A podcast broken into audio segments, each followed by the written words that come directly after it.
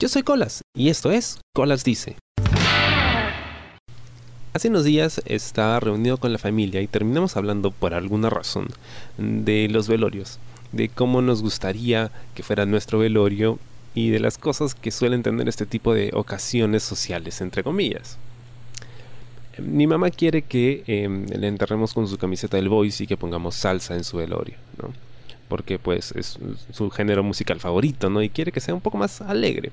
A me gusta esa parte. Lo que no me gusta es tener que hacerle un velorio. Primero, tener que tener un muerto en mi casa, porque ella quiere que la velen en la casa. y eso de tener muertos en la casa, como que, no sé, como que no, es, no está ahí, ¿ok? Y segundo, porque tendría que recibir a un montón de gente extraña, familia y amigos suyos, que en realidad, pues, o no veo hace muchos años o no conozco. O no me importa. Entonces, preferiría evitar toda esa vaina y hacer el velorio en un velatorio, ¿no? Como ahora está de moda, porque es mucho más fácil, es más práctico, ¿no? Vas, dejas ahí el muerto, ellos se encargan, ¿no? Y de ahí lo recoges, vas y lo entierras. Pero bueno, ella se resiste a la idea de que la velen en un lugar que no sea su casa, ¿no? Ahora yo le respondo diciendo que, bueno, vas a estar muerta, entonces no hay mucho que puedas hacer para protestar, ¿no? Pero a veces pues eh, en una circunstancia así, cuando parte un ser querido, lo único que eh, la persona quiere es simplemente que se respete su última voluntad, ¿no? Y, y, eso es lo que los deudos quieren hacer también, ¿no? Respetar esa última voluntad porque funciona como un tipo de terapia, ¿no? Una forma de despedirse, porque la muerte suele ser abrupta, ¿no? La mayoría de veces cuando se trata de personas que están enfermas o son personas de edad, pues como que ya lo ves venir, ¿no? Te puedes ir preparando. Pero cuando son abruptas, o sea, necesitas de alguna forma hacerte a la idea. Y el hecho de preparar un velorio como que te ayuda a procesar eh, el hecho de que pues esa persona ya se murió, ya no va a estar contigo. Mm, y es curioso porque, bueno, dependiendo de la parte del mundo donde vivas, pues este tipo de tradiciones puede variar. Sabemos aquí en Perú, pues eh, rendimos desde hace siglos atrás cierto culto a la muerte. Quizá no es tan fuerte como en México, por ejemplo, en el Día de los Muertos. ¿no? Pero sí tenemos cierto apego a, nuestros difuntitos, ¿no? Basta con ver la forma en que los enterramos. Bueno, no los enterramos, ¿no? Tradicionalmente. Ahora sí hay cementerios o campos santos donde puedes enterrar literalmente al muerto.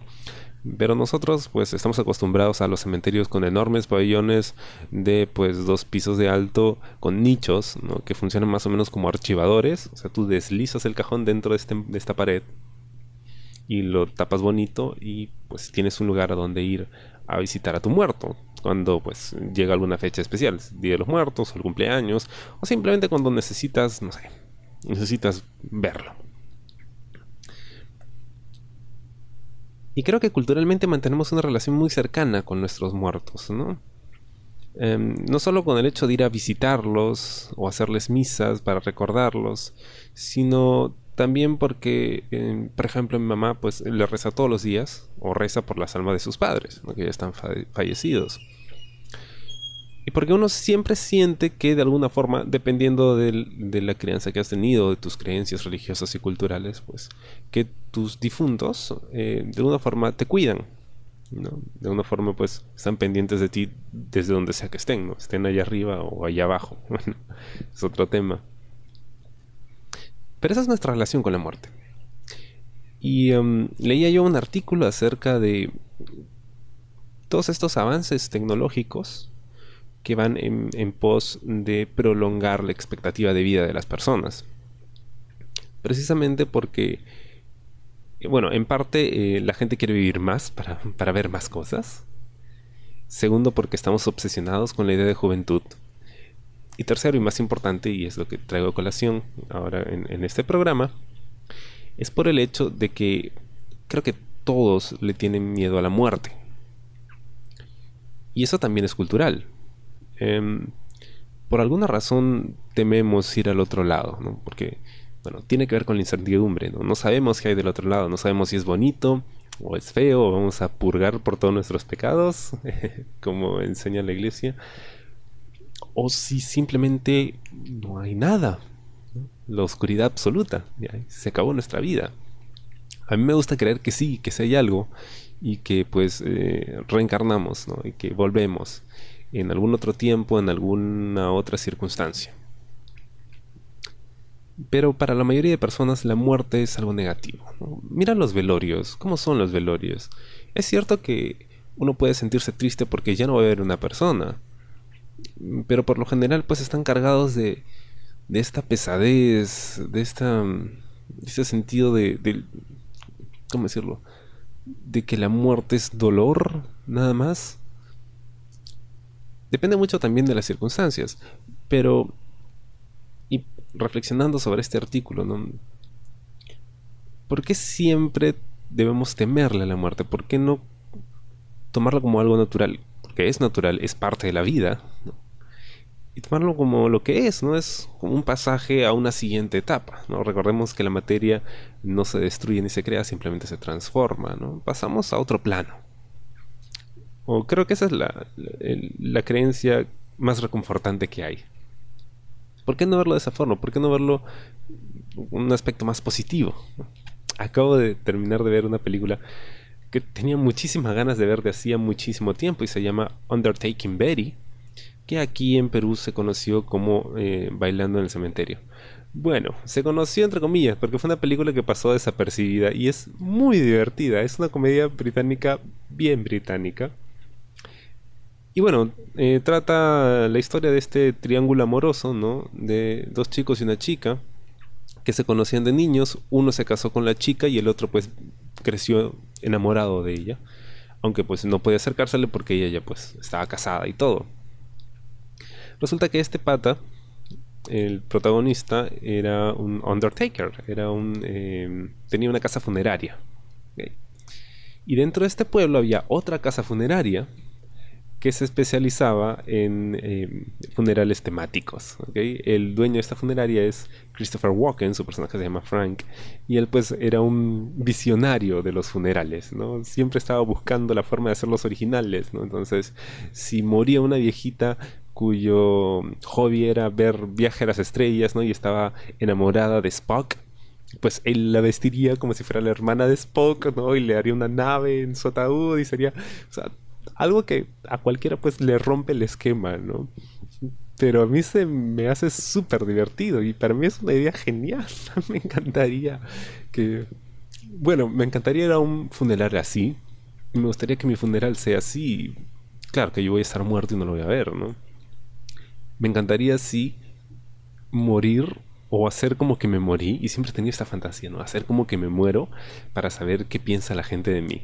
Sería tan genial. Eh, me gustaría mucho. Pero el punto es ese, o sea, tiene una perspectiva completamente distinta de la muerte, porque al final están muertos, ¿no?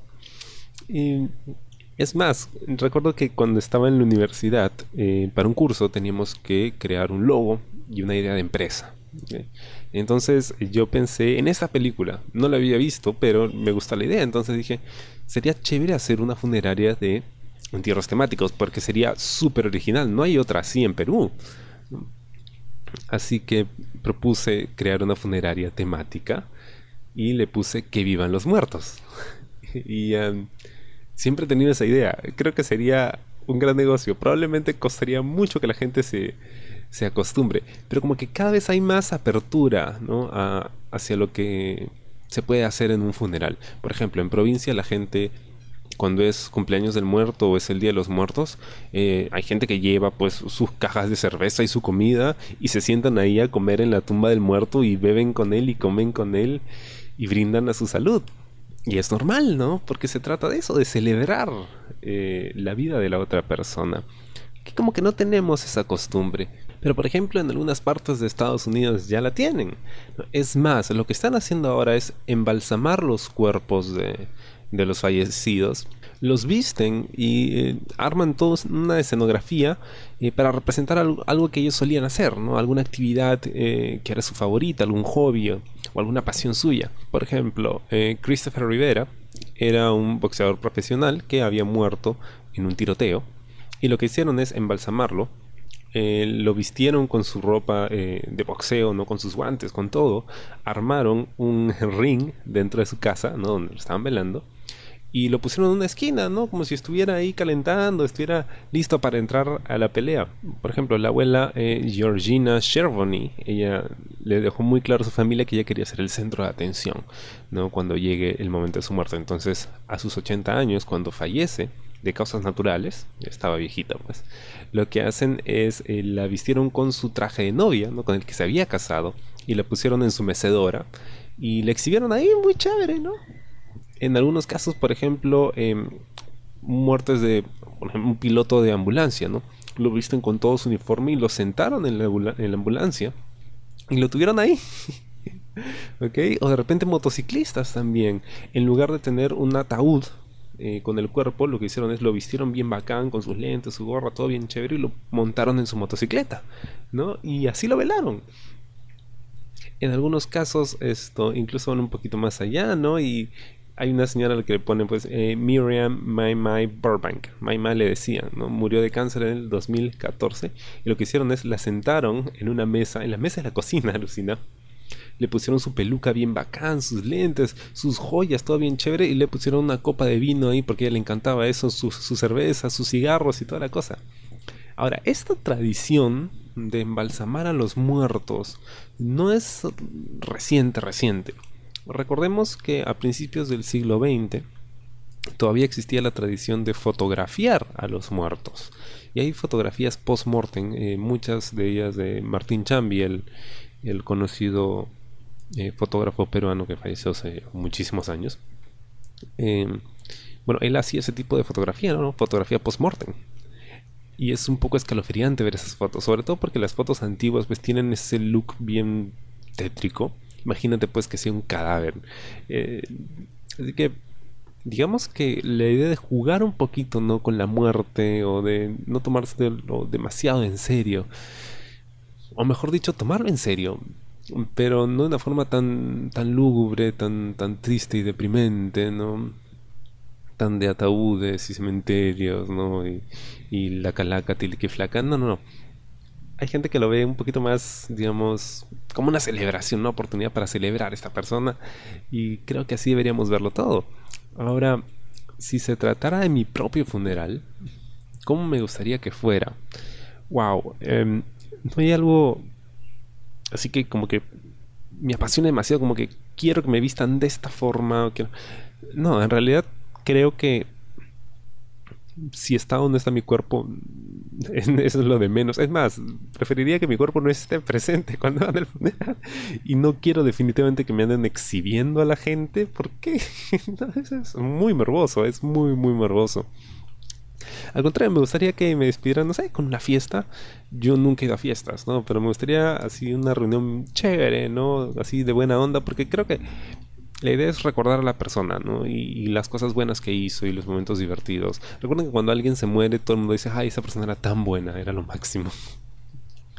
Em, así que me gustaría algo así, una reunión bien chévere con la música que, me gustaba y, la gente que, era cercana a mí recordándome. Y hay una canción que me gusta mucho de esta banda argentina, Los Babasónicos, que se llama El ídolo. Y el coro dice, cuando yo me muera, haré una fiesta donde nunca salga el sol donde amigos y enemigos brindarán porque regrese en la piel de una canción. Creo que la idea es esa, ¿no? Ver la muerte como que, bueno, se fue, pero ¿por qué debería ser eso triste? No, al contrario, vivió una buena vida, no tuvo la oportunidad de hacer muchas cosas, lo quisimos, nos quiso, y ahora pues ya está en otro lugar, ¿no? De probablemente tenga una vida incluso mejor. Cuando vayan a un velorio, traten no de sentir lástima por la persona, porque eso no ayuda, créanme. Al contrario, traten de arreglarla, traten de llevarle un buen momento. Em, yo evito ir a velorios, eh, no he tenido muchos, pero sé que conforme uno se va haciendo más viejo, pues es quizá el tipo de ceremonia del que más invitaciones vas a recibir. Así que te vas preparando, porque la gente a tu alrededor también envejece, algunos ya pues ya están viejitos, ya se van yendo. Em, pero no, no me gustaría que venga la gente a decirme, oh, lo siento mucho. No, ¿para qué? O sea, creo que cada quien con su dolor. Eh, así que vas a un velorio, llévale un poco de alegría a la persona. O sea, es que se olvide de que se ha muerto. Em, todos sabemos que, que, duele, ¿ok? A todos nos duele, entonces no es necesario que nos lo recuerden. Si vas a por ahí darle el pésame a alguien, a veces es muy impersonal mandar un WhatsApp o un mensaje de texto, pero en mi caso sería mucho más cómodo que tener que responder una llamada de alguien que me llama llorando diciendo, hoy lo siento. No, ¿para qué? ya sé, o sea, si te duele a ti también, no te preocupes, yo sé, a mucha gente le ha dolido, pero déjame a mí con mi dolor y, vamos para adelante, ¿no? Y creo que aún más importante que eso, trata de aprovechar a las personas. Hace poco, eh, un amigo mío posteó en su Instagram eh, la foto de un amigo suyo que al parecer acaba de fallecer. Y en este post, eh, mi brother pues se disculpaba con este amigo fallecido porque nunca pudo, eh, digamos, recompensarlo por toda la amistad y toda la ayuda que le había brindado en algún momento. Y se disculpaba por no haber sido tan buen amigo, ¿no? Por no haber pasado más tiempo con él, o haber conversado más con él. Y bueno, cuando la gente ya está muerta, pues uno puede tener muchos deseos de lo que pudo haber hecho, pero pues todo se queda en nada porque ya no vas a poder hacerlo. Así que eh, aprovechen a la gente que tienen, díganle que la quieren, si la quieren. Si no la quieren, no se lo digan, no sean hipócritas. Piensen que llegado el momento, pues se marcharán de sus vidas, pero eso no es algo malo, eso no significa que vayan a olvidarla. ¿no? Esa persona siempre va a estar con ustedes en sus recuerdos. Espero les haya gustado el programa esta semana. Conmigo será hasta la próxima. ¿Te gustó el programa? Sí. Suscríbete y comparte.